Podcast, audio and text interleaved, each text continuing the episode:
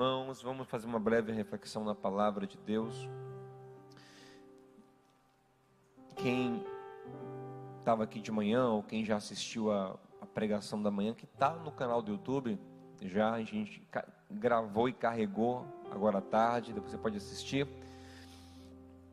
O tema foi Eu Vejo Você, inspirado na palavra de Deus, mas fazendo uma alusão é, à expressão do filme Avatar, quando os naves, aquele povo azul, quando eles iam falar eu te amo, eles não diziam eu te amo, eles diziam eu vejo você. Vocês lembram disso? Porque para eles amar era sinônimo de uma conexão profunda, onde eu conseguia ver o outro profundamente. E nós mostramos hoje aqui, ou tentamos fazê-lo, à luz da palavra de Deus, que o amor é o maior instrumento de interpretação do outro. E que só se pode ver o outro profundamente quando se ama. E que ninguém consegue ver mais o outro do que aquele que o ama. Até falamos sobre o filme O Amor é Cego, não sei quem lembra. O filme tem 20 anos. E tinha o, o Hall, que se apaixonou pela Rosemary, lembra? E ele, hipnotizado, via a Rosemary por sua beleza interior. Mas no final ele já via ela pela sua estética verdadeira, entretanto, estava marcado na sua mente o que ele tinha visto no coração dela. Então, ali mostrava, era uma ilustração de que por amá-la ele conseguia vê-la como ninguém mais conseguia. Na verdade, tinha pelo menos uma pessoa que via também ela do jeito certo. Não sei que lembra, o pai dela, que também a amava e apertava o Raul dizendo: Olha, não brinco com minha filha. Você que lembra desse filme? É um filme bem legal. Vale a pena assistir. Então a gente falou sobre isso aqui. E mostramos que Paulo compara o amor com outros com dons e diz que o amor é superior justamente por isso, pela imperfeição da profecia, a imperfeição do nosso conhecimento, a imperfeição da nossa linguagem. Paulo diz que tudo isso gera para a gente imagens como de um espelho, e o espelho era o espelho romano, que era bronze polido, que dá uma imagem distorcida, similar ao que você tem numa panela inox ou numa bandeja inox. Aquela imagem ali, uma imagem distorcida, não de um espelho de vidro como a gente tem hoje. E Paulo fala que tudo que a gente tem de conhecimento, de dom, de sabedoria, nos faz ter imagens distorcidas ainda das coisas. E diz que a única coisa que nos aproxima do que é perfeito que virá é o amor. E por isso tudo passará, mas ele permanecerá. Ou seja, ninguém enxerga melhor o trem do que aquele que o ama.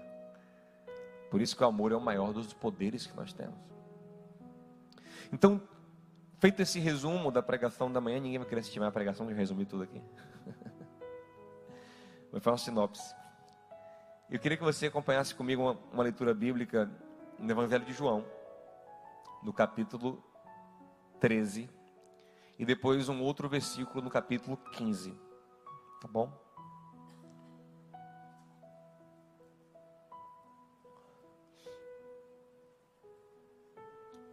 Pai, nos guia na tua palavra que eu te peço no nome de Jesus. João 13, versículo 34. O nosso mestre disse assim: Um novo mandamento dou a vocês Amem-se uns aos outros como eu os amei. Vocês devem amar-se uns aos outros. Para não ficar dúvida, João 15, versículo 12. Ele diz: O meu mandamento é este. Olha que está um artigo definido, singular. O meu mandamento é este. Amem-se uns aos outros como eu os amei. Esse é o meu mandamento. O 13 é legal também. Ninguém tem amor maior do que aquele que dá a sua vida pelos seus amigos. Meus amados, no primeiro capítulo desse evangelho que nós lemos, o evangelista João, que andou com Jesus intimamente, para tentar explicar para os seus leitores quem era Jesus, ele resumiu dizendo o seguinte: tudo que nós aprendemos sobre Deus, toda palavra manifesta de Deus desde o princípio, na boca de Moisés, dos profetas, dos salmistas, tudo que já foi falado encarnou em um homem. Toda a vontade de Deus se manifestou perfeitamente no homem. Toda a expressão, toda a ideia de Deus, desde o princípio, se manifestou em um homem. Ele é a palavra, o verbo, a ideia de Deus encarnada. Só que a palavra de Deus não era nova no tempo de Jesus. Ela já tinha milhares de anos. Israel tinha milhares de anos vivendo a palavra. E Jesus, ele, na maior parte do tempo, não se propõe a trazer novidades, mas ele se propõe a elucidar aquilo que já estava posto. O Sermão do Monte é uma releitura dos princípios da lei mosaica. Ele fala, ouviste o que foi dito, eu porém vos digo. Ele vai relendo aquilo que já estava posto. Ele vem explicar a essência, a natureza, o propósito da lei o tempo todo. Entretanto, aqui nesse texto que nós lemos, João 13:34, ele diz: "Um novo mandamento vos dou". Como assim novo? Aí você pensa, poxa, então vinha aí uma coisa bem nova. Aí ele fala que é para amar o próximo. Peraí, amar o próximo é novo? Porque amar o próximo como a ti mesmo, esse mandamento que nós conhecemos, ele é de Levítico 19, 18. Mil anos antes de Jesus. Como é que ele fala que é novo? Antes da gente explicar isso, e só para confirmar que de fato esse é o mandamento dele, em João 15 ele diz: O meu mandamento é este. Tipo assim, eu só tenho um mandamento. O resto todo de Moisés que eu estou repaginando. Mas o meu é este. O meu novo, o meu é este. Antes de explicar isso, eu quero só lembrar você que o amor é a essência de tudo. Como nós pregamos hoje aqui de manhã, Paulo diz que a gente pode ter todo o dom, toda habilidade, o alto sacrifício, tudo, mas se não tiver amor, não tem proveito. João diz em 1 João 4 que quem ama, conhece a Deus. Quem não ama, não conhece a Deus. Quem diz que ama a Deus e não ama o, o irmão, não conhece a Deus de verdade, é um mentiroso. Porque a prova de que eu amo Deus que eu não vejo é amando o irmão que eu vejo.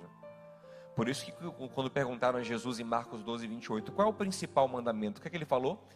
Amar o Senhor teu Deus sobre todas as coisas. Citou Deuteronômio 6, 5.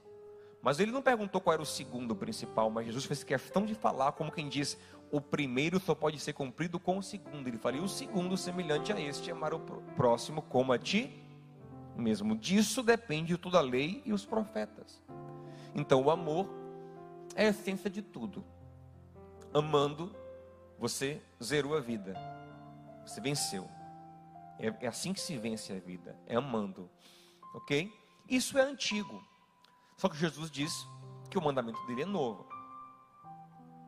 Só que como é o mandamento que nós conhecemos de amar o próximo? Vamos citar aqui todo mundo junto? Ame o teu próximo como a ti mesmo. Só que observe que o mandamento de Jesus não é esse. Se você puder de novo colocar o olho no texto e lê-lo de novo, você vai perceber que não é esse. Olha João, João 13,34 aí. Não é isso que ele fala. Ele não fala, um novo mandamento te dou, ame teu próximo como a ti mesmo. Ele não fala isso fala: Um novo mandamento te dou. Que vos ameis uns aos outros, como eu vos amei.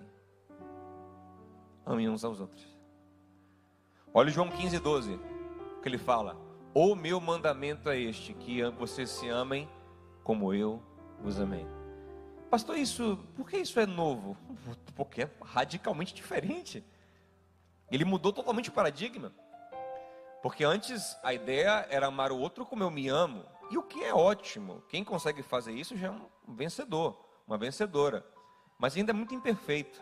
Por quê? Porque eu me amo de maneira imperfeita. Eu sou problemático, eu sou complexado. Então, se eu der ao outro o que eu dou para mim, muitas vezes, mesmo querendo fazer o bem, eu faço mal. Uma mãe que ama açúcar, enche seu filho de açúcar e acha que está amando. Porque ela não sabe se amar e não sabe amar ele também. Tem pessoas que querem se matar e convidam outras para se matarem com elas. E acham que estão amando. Ah, a vida é horrível, viver, existir é uma, é uma porcaria. Vamos, vamos, vai ser lindo o nosso suicídio coletivo. Vamos, vamos morrer juntos. Ela não se ama. E ela acha que dando ao outro o que ela vai dar para ela, está fazendo uma coisa boa. Só que ela se ama de maneira imperfeita. Então, sempre que o paradigma sou eu, eu parto do amor que eu dou para mim. Se eu tiver complexos, se eu tiver problemas com minha autoestima, com meu amor próprio, distorções é, de imagem, se eu não souber me amar, eu vou dar ao outro aquilo que eu acho que é bom, mas nem sempre é bom. Ok? Então percebe que esse mandamento ele é bom, porque geralmente eu busco coisas boas para mim e vou dar bem ao outro, mas ele é imperfeito. Aí Jesus vem com um mandamento muito superior. Ele fala: Ei, o paradigma não é mais você, não. Agora você vai amar como eu vos amei. Uau! Agora a coisa ficou de seríssima. Porque o amor de Jesus é perfeito. Aí sim. Aí muda tudo. Aí é o amor na sua potência máxima. Aí é o amor mais transformador, mais poderoso, mais revolucionário que nós podemos ter. Por isso que ele falou: esse é o meu. Se vocês fizerem isso, só tenho esse, esse é o meu mandamento, único. Façam só isso e a, você resolveu a vida, você venceu. Você foi um agente de transformação e da, e da manifestação da glória de Deus para o mundo. Quem quer cumprir esse mandamento de Jesus? Eu quero. Pastor, eu, eu, eu não tinha ânimo para cumprir o outro. Quero amar como a mim mesmo. Eu ficava, hum, Agora o Senhor piorou o negócio de amar como Jesus, agora que eu não tenho ânimo mesmo. Gente, isso não é uma coisa carnal, não, é uma coisa feita pelo Espírito, amém? É o Espírito Santo que pela fé nos empodera para fazer isso, que frutifica em nós esse amor e que nos faz amar de maneira muito maior do que nós somos capazes até de, de entender e de ter recebido. Ah, não, porque eu não recebi amor assim, então esqueça isso. O Senhor te capacitará, te empoderará. Ele te escolheu para amar nesse nível. Você crê nisso, meu amado? Para sermos a imagem de Cristo na terra. E isso vai transformar tudo: suas relações, sua família, seu casamento, sua vida, sua carreira, seu coração. E poderíamos aqui passar aqui muito tempo falando sobre a forma de Jesus amar, tão singular, tão peculiar, tão única. Mas eu vou escolher aqui três pontos para a gente pensar rapidinho isso. Primeira coisa sobre a forma de Jesus amar, que é muito, muito dele. Jesus sempre amou tomando a iniciativa. Jesus sempre amou primeiro. Ele não esperava as pessoas amarem para ele amar. Pelo contrário, ele amava a pessoa primeiro e porque ele amava, a pessoa amava de volta. É o que João diz em 1 João 4,19. Nós só o amamos porque ele nos amou primeiro. Então, nosso primeiro desafio para a gente amar como Jesus é tomar iniciativa. Só que se eu vou amar primeiro, eu vou passar um tempo amando unilateralmente. Se eu vou amar primeiro, eu vou passar um tempo amando quem não me ama. E talvez até quem me despreze, ou pior, até que me odeie. E aí? Está disposto? É tão lindo ver o que Jesus está fazendo com Saulo de Tarso, né? Porque ele odeia Jesus. Ele acha que Jesus é um impostor. Ele acha que Jesus é um picareta. Ele quer acabar com Jesus e com seus seguidores. E quando Jesus encontra ele no caminho de Damasco, diz: Saulo, Saulo, você percebe que amor naquela palavra. E Saulo cai cego e fica numa casa ali, tonto, orando. O Senhor manda Ananias ir orar por Saulo. Ananias fala: Senhor, esse homem é um homem terrível. E o Senhor fala: ah, ah, é meu instrumento. Ele nem sabe ainda, mas eu já vejo ele assim. Eu sei o que o meu amor vai gerar na vida dele.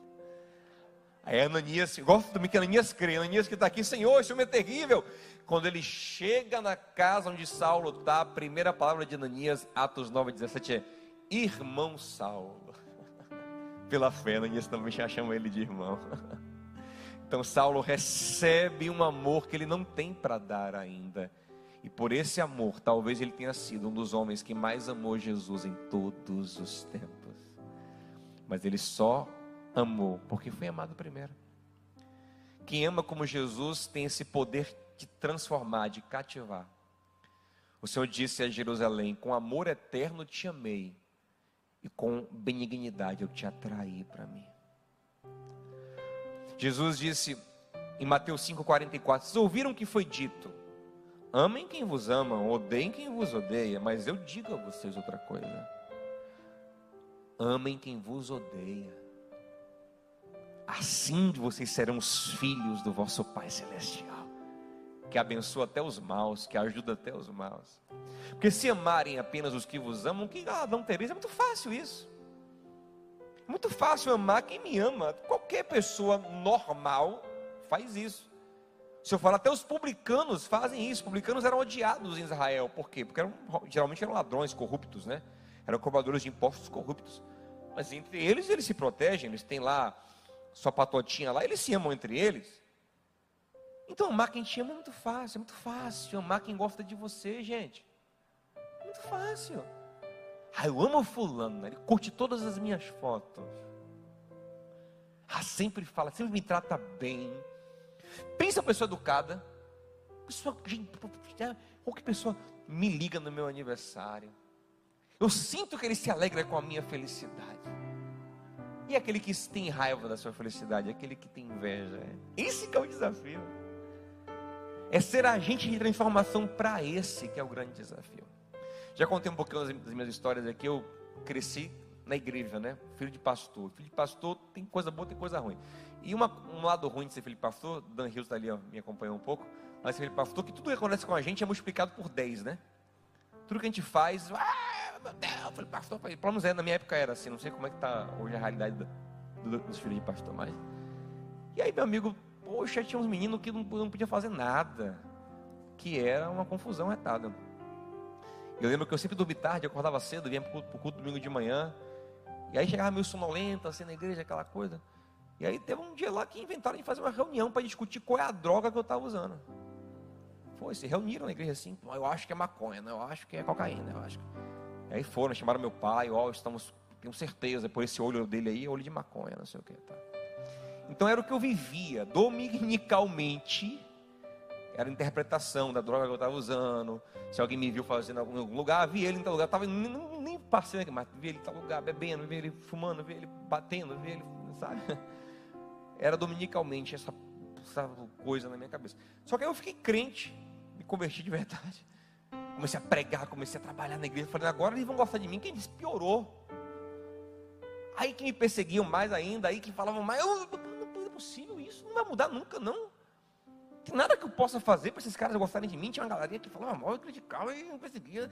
E eu falei, meu Deus, o que eu posso fazer? Até que Deus me deu essa revelação: ame eles. Ame esses que não te amam. Compre, é o que o Senhor fala: cumprimente que não te cumprimenta. Abrace que não te abraça. Faça um bem a quem te faz mal. Amontoe brasas vivas na cabeça dele. Aí eu comecei mesmo, propositalmente. E eu falava, eu abraçava, eu elogiava. Aí chegava o Diogo, fulaninho falou mal de você, eu falava bem da pessoa. O que o Senhor fala, né? Bendiga os que vos maldizem. Chegava uma, uma coisa má e eu falava bem. Não, mas ele é uma bênção. Mas ele falou, mas ele é uma bênção. Eu não mentia não, eu, eu achava alguma coisa boa no sujeito. Tinha pouca coisa, mas eu achava alguma coisa. É o amor tem que achar uma coisa boa. E aí eu falava, não, isso aqui dele é bom, isso aqui é bênção, ele tem essa virtude. Meu irmão, foi tiro e queda, para a glória de Deus. Aí você vai vendo a pessoa mudando, se transformando. Não só em meu favor, em meu favor também. Você vê que ele é liberto para a vida. Você vai curar pessoas, porque você vai amar primeiro, meu amado. Quem ama como Jesus não espera ser amado, ele ama primeiro. Ele ama o ignorante, ele ama o grosseiro, ele discerne, como a gente pregou de manhã, ele discerne a ferida por trás do agressor. E ele diz: Pai, perdoa, porque ele não sabe o que faz. Como eu falei aqui de manhã, não quero aqui defender assassino de forma alguma. O assassino tem que pagar pelo assassinato e tem que pagar caro, porque uma vida vale mais do que tudo. Mas vocês viram o que aconteceu agora em Goiás? Um cara enlouqueceu, matou mulher, matou a enteada pequena, matou o vizinho que era amigo dele. E estava louco. Polícia perseguindo esse cara para lá e para cá. Até que ele bateu na fazenda de uma mulher esses dias, ontem, se eu não me engano. E essa mulher, que ele nunca conheceu, consegue fazer, convencer esse cara a se entregar. Consegue tirar daquele homem o que a mulher não tirou, o que o vizinho, aquele amigo não tirou, o que ninguém tirou. Aí eu, fui, eu fiquei curioso, mas o que, que ela fez? Aí eu fui tentar cavucar, aí eu achei uma coisa muito interessante. Ela conta o seguinte: eu mostrei para ele que eu não tinha medo dele, que eu me interessava por ele. A minha palavra para ele foi: Eu vou te ajudar, não importa o que você fez. Botei uma cadeira na, é, na frente dele, sentei na frente e falei para ele: Olhe nos meus olhos. Eita, mulher, sangue frio também, né? oh, só basta se você tiver graça para isso. E falei para ele: Olhe nos meus olhos. Ele com a arma na mão, cheio de bala lá com o Antônio. Eu falei: Olhe nos meus olhos de alguma forma, aquele cara enlouquecido se sentiu amado. Diante de uma mulher que ele nunca viu, que seria uma coisa. Se ele matou a esposa e a enteada e o vizinho que era amigo, quanto mais uma mulher desconhecida. Mas de alguma forma, o valor que aquela mulher deu a ele amoleceu aquele homem.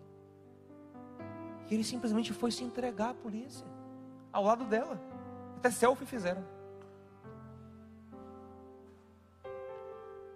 Jesus nos chama para amar primeiro.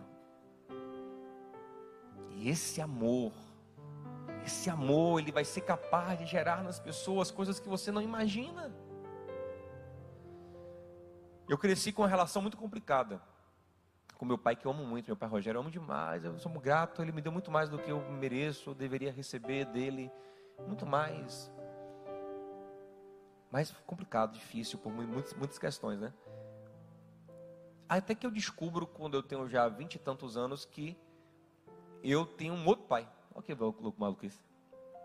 E que ele sabe que eu existo, mas nunca me procurou. O que é que eu vou fazer? Hum, nunca me procurou, o cara nem sabia. Ele me não. Eu vou procurar ele. Eu fui, comprei passagem de avião para mim, para minha esposa, para minha filha Maria na época. Viajamos, fomos na cidade dele, procurei. Fui lá, abri a ponte, amei primeiro, amei quem não me amava. E hoje ele se queixa. Poxa, você não me procura mais, você não ver. Ele fica me procurando mais do que eu procuro ele hoje, para a glória de Deus. Na hora de hoje eu tenho dois pais, os dois ficam atrás de mim, mais do que eu atrás deles. Tenho até que melhorar. Mas eu gerei isso, sabe?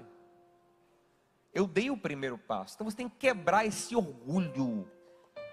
Ah, pastor, mas ele me rejeita, ela me rejeita, ele. Meu amigo, sabe de onde você busca força para isso? Ó, da convicção do amor do alto.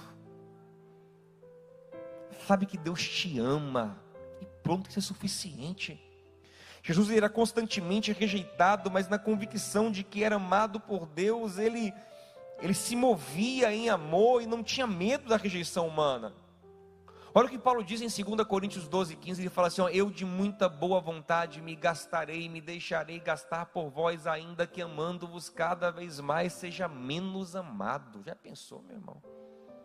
Vou me gastar por vocês cada vez mais, mesmo que vocês me amem menos, eu vou amar vocês mais.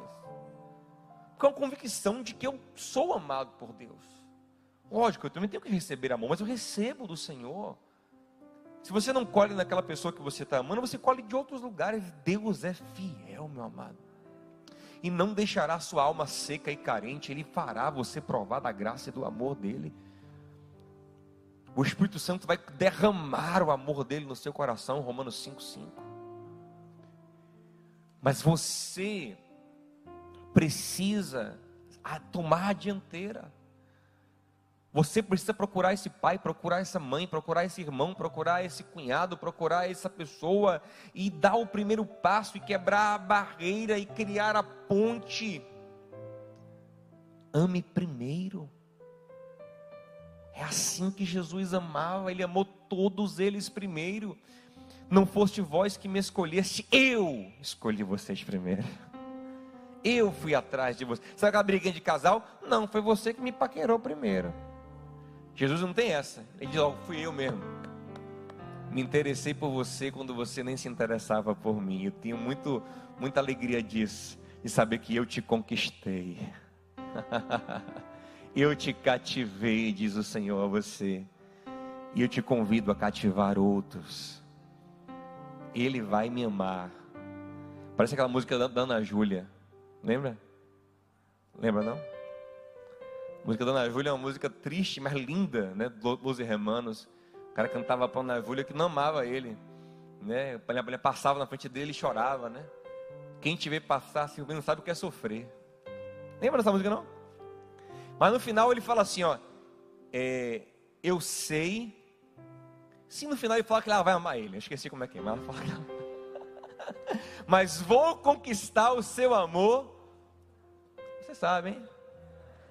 Todo para mim, eu, Ana Júlia. então, um cara que diz assim: ela não me ama, mas ela não vai resistir o que eu vou fazer por ela. Quem crê que você vai ser esse instrumento de Deus, meu amado? Para transformar vidas, para conquistar, para abençoar. Tennessee Williams dizia: ninguém vale nada enquanto não for amado. Essa pessoa chata, essa pessoa amarga, quem sabe, está precisando do seu amor para florescer para mudar, para ser transformado. Acho que eu falei muito já o primeiro tópico, eu vou eu vou falar só mais uma coisinha. E aí eu vou encerrar. Uma outra coisa do amor de Jesus é o seguinte: Jesus, ele nunca quis ter com as pessoas relações superficiais. Jesus ele sempre chamou todo mundo para uma relação profunda, para uma, para todos os encontros dele eram muito significativos, sabe? Ele fazia as pessoas sentirem família mesmo, e não só sentir, mas viravam família dele mesmo. Por exemplo, aquele caso da mulher do fluxo de sangue é icônico, porque uma multidão aperta e alguém tocou nele, saiu virtude, ele para, opa, alguém, alguém, quem foi, epa, quero relação, quero conhecer, quero me relacionar com essa pessoa. Pelo Senhor, para com isso, segue o barco, todo mundo te tocou, quem não me tocou aqui, Senhor? Isaqueu, Isaqueu não, Jairo, agoniado, porque a filha está morrendo, bora Senhor, bora Senhor, e adianta Senhor, negócio de que quem ele tocou, ele disse, ah, ah, não saio daqui, se eu não me conectar com essa pessoa. Quem é essa pessoa? E ele demora um tempo ali, porque ele quer conexão. Até que a mulher, vendo que não pode mais se esconder, se apresenta morrendo de medo. Fui eu. Ele fala para ela, nos três, nos três sinópticos, Lucas, Marcos e Mateus, ele fala para ela, filha. Eu, comecei, eu precisava ter esse contato, com, precisava te conhecer mais profundamente.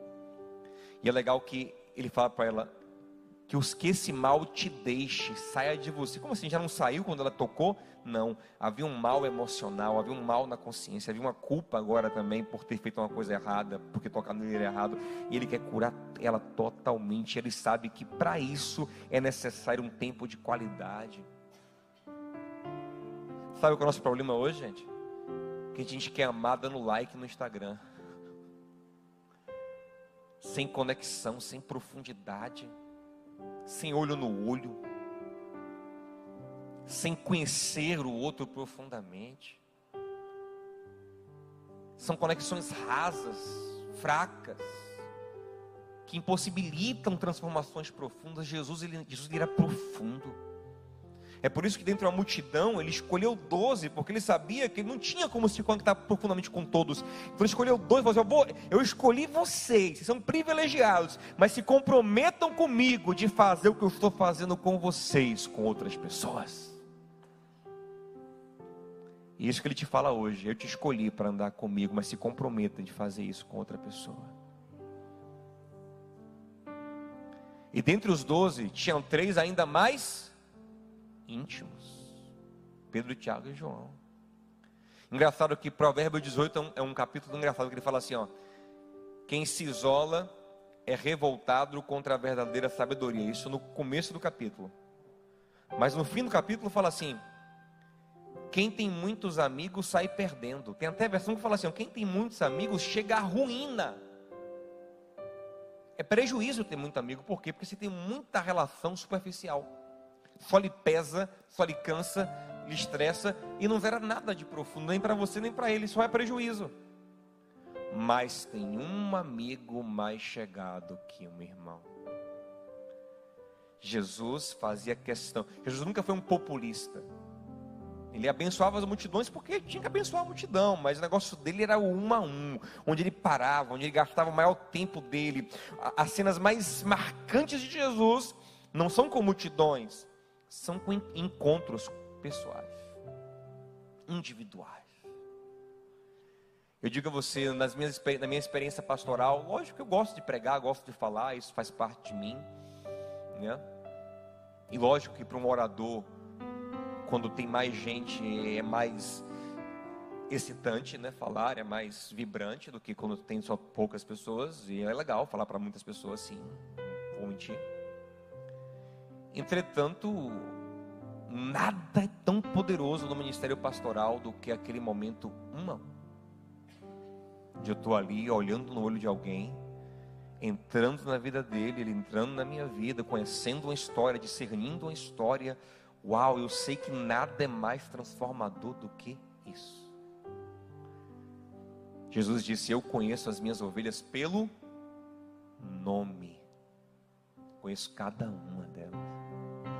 É tão profundo isso em Jesus que Maria Madalena, em João capítulo 20, foi para o túmulo tentar pegar o corpo de Jesus para dar uma caprichada para ele durar mais tempo em bom estado, não entrar logo em decomposição não encontrou o corpo, ficou angustiada, foi buscar os apóstolos. Pedro e João vieram correndo, entraram no túmulo, viram os lenços lá arrumadinhos, creram na ressurreição, foram embora. Ela ficou lá, agonia, como vocês vão embora. E ele, claro, ele ressuscitou. E ela fica lá sem crer em nada.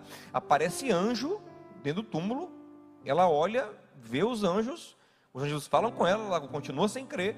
Aparece Jesus atrás dela, fala com ela, ela continua sem crer, agoniada, procurando cadê o corpo, cadê o corpo, quem pegou o corpo, até que Jesus chama ela pelo nome e fala assim: Maria. Ela cai e diz: Raboni, meu mestre. O que significa isso? Era um nível de relação tão profundo que, pelo jeito de falar, Maria, ela reconheceu ele. nós só conseguiremos ser agentes de transformação e de canalização desse amor quando tivermos relações profundas com as pessoas. Não dá para sermos superficiais, gente. E temos que pagar o preço desse aprofundamento. Não é fácil. É abrir casa, é entrar em casa. Eu sei que não é fácil. Mas Jesus, no primeiro dia que se apresentou, ou que foi apresentado como Messias por João Batista em João capítulo 1, no primeiro dia, Dois discípulos já dormiram na casa dele. Depois veja. João falou: Esse é o cordeiro. Dois colaram em Jesus. Onde, onde o senhor mora? Mora ali. Vamos dormir na casa do senhor. Ele conheci hoje. É isso mesmo.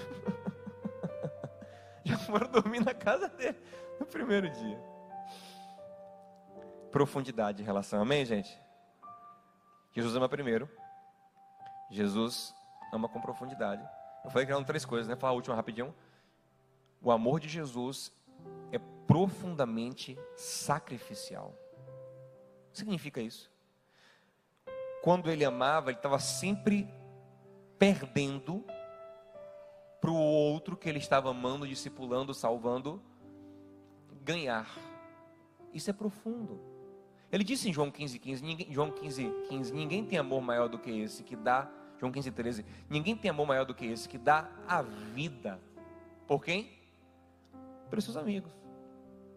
Então não vou aprofundar muito nisso por causa do nosso tempo, mas se nós queremos ter um amor poderosamente eficaz, a gente tem que quebrar a lógica, sabe, do, do, do, do comércio nas relações. Infelizmente, a gente, a gente traz muito, às vezes, uma, uma lógica comercial. O que é que ele me, que é que ele me acrescenta? O que é que, ele, que, é que eu ganho nessa relação? Não, relação, boa relação ganha-ganha. Eu creio, no comércio é isso mesmo. Mas na vida, no discipulado, no reino, sabe qual é a melhor relação para você? É a relação que você perde e o outro ganha. Ah, pastor, estou dizendo a você, é Bíblia. Atos 20, 35. Paulo diz: Não se esqueçam das palavras dele, melhor há mais alegria em dar do que em. Paulo disse: Quem for mais forte, faça o quê? Carregue o mais fraco. Dê. Perca. Perca para o outro. Dê seu lugar. Dê o melhor pedaço. Dê a melhor cama. Dê a oportunidade. Dê alegria. Tire de você e dê. Sacrifique.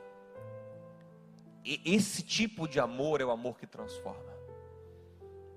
O amor quando você se percebe dando algo seu, entregando, sabe, tirando de você. Não é dando o que sobra, é dando o que vai fazer falta mesmo. E aí e é por isso que é bom. Se sobrasse não tinha valor. É como Davi, quando vai comprar o terreno que Deus pediu, o homem dono do terreno oferece a Davi o terreno, Davi fala: Não, vou comprar, não vou dar a Deus o que não me custe nada. Que eu quero que quero sentir o que eu estou dando. Não sei se você já deu um presente que doeu o bolso. Dói, mas é gostoso. Lembro assim que eu comecei a namorar com Nana, apaixonado. Aí inventei de comprar. Eu falei, eu vou comprar. Ela gosta de quê? Roupa, ela gosta de roupa. Eu não sei comprar roupa. Mas você vai comprar calça jeans. Calça jeans eu não vou errar, né? Não é possível. Calça jeans eu vou errar, não. Pior que eu errei a calça jeans, mas tentei. Dia com uma loja boa. Ah, na época não sabia direito. Calvin Klein, Calvin Klein parece que é boa. Aí eu vou. Comprar logo duas calças. Meu amigo. Na hora que bateu um milzão lá no meu cartãozinho, que, o limite era 800. Disse, meu Deus, que é isso aí? É verdade isso mesmo. Eu vou pagar mil. Há 15 anos atrás, irmão, era uma, uma facada terrível. E aí, eu, sabe aquela dor, mas era tão gostoso. Doía aquele negócio ali, né? Quando vinha a parcelona lá, né? Doía, mas era gostoso. E é esse tipo de amor que transforma, porque a pessoa está vendo que você está dando algo de você, meu, não do que sobra, está saindo de você, da sua vida. E é por isso que Jesus nos transformou, porque Ele não nos deu o que sobrava. Se Ele nos desse o céu, o céu sobra. Se Ele nos desse dinheiro, dinheiro Ele tem demais. Se Ele nos desse terra, a terra é dele. Mas Ele nos deu a sua carne. Ele nos deu o seu sangue. Ele nos deu a sua vida. E é por isso que Ele nos cativa como ninguém nos cativa. Porque Ele nos deu dele. Ele tirou dele para a gente comer.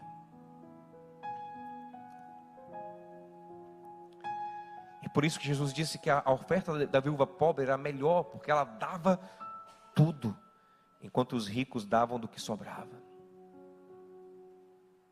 É tão bonito, às vezes você vai na casa de um irmão que não tem muito dinheiro, mas você vê que ele, ele pega o, o bolo que ele ia comer a semana toda e te dá. Ele pega o melhor que ele tem ali, ele te dá.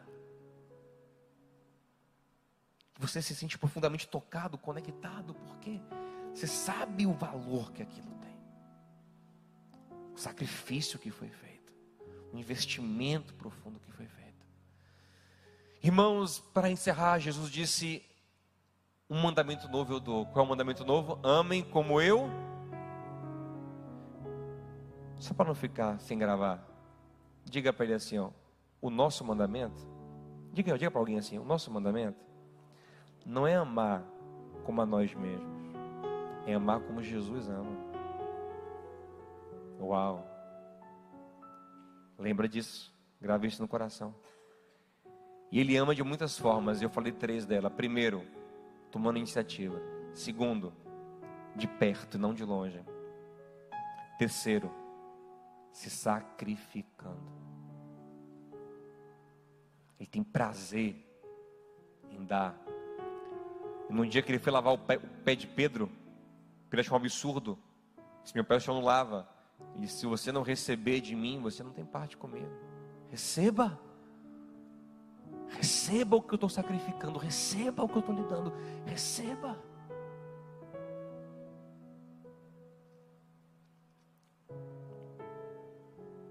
Quando nós, nos, nós dermos o nosso melhor em serviço, nós vamos transformar as pessoas. Mas enquanto dermos o resto, a sobra, enquanto calcularmos custo-benefício, enquanto fizermos questão de rachar a conta nos centavos, e aqui não estou criticando quem quer rachar a conta no restaurante, não, não é isso. Entenda metaforicamente isso. Quando a gente quiser rachar a conta da vida nos centavinhos, sabe, fazer questão, a gente não vai impactar ninguém. A gente não vai revelar nada. Mas quando a gente tiver, olha, eu estou aqui pagando para que você esteja, eu estou me sacrificando para ter você. Aí você vai ver o poder do Evangelho se manifestar. Amém? Vamos ficar em pé em nome de Jesus, vamos orar juntos?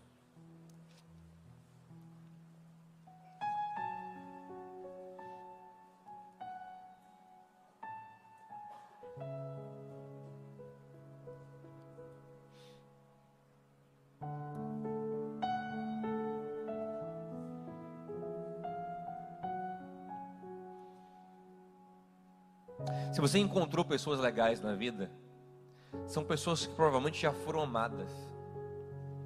Então você não tem mérito algum. Você tá assim, está tendo sorte ou privilégio de se relacionar com pessoas legais. Foram bem criadas, foram bem amadas, já foram curadas, tratadas por Deus, por outras pessoas. O nosso mérito é encontrar gente difícil. e a partir do nosso amor, vê-las transformadas. Muito fácil lidar com quem é legal.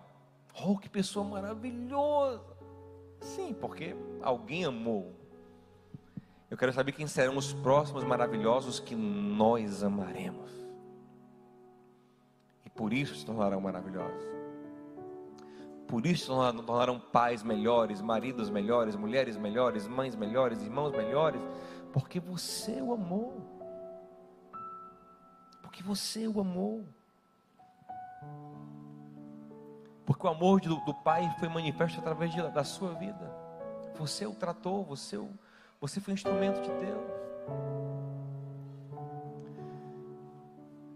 Quem sabe você está aqui hoje, está dizendo: Meu Deus, eu fui chamado para uma coisa que eu não sei se eu tenho condições de fazer, mas você tem condições a partir do momento que você entende que Jesus já te ama assim, sabia?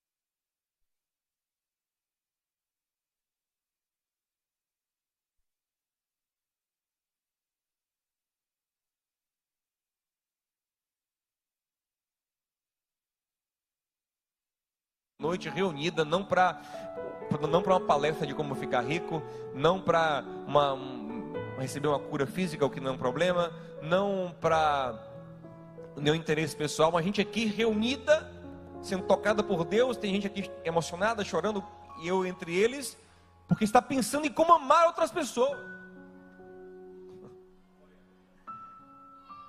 Jesus ele vê isso no céu e diz: O que eu fiz valeu a pena, porque está frutificando lá, está frutificando. Tem gente que entendeu, tem gente que está vivendo, que está pegando essa missão para eles. Amém.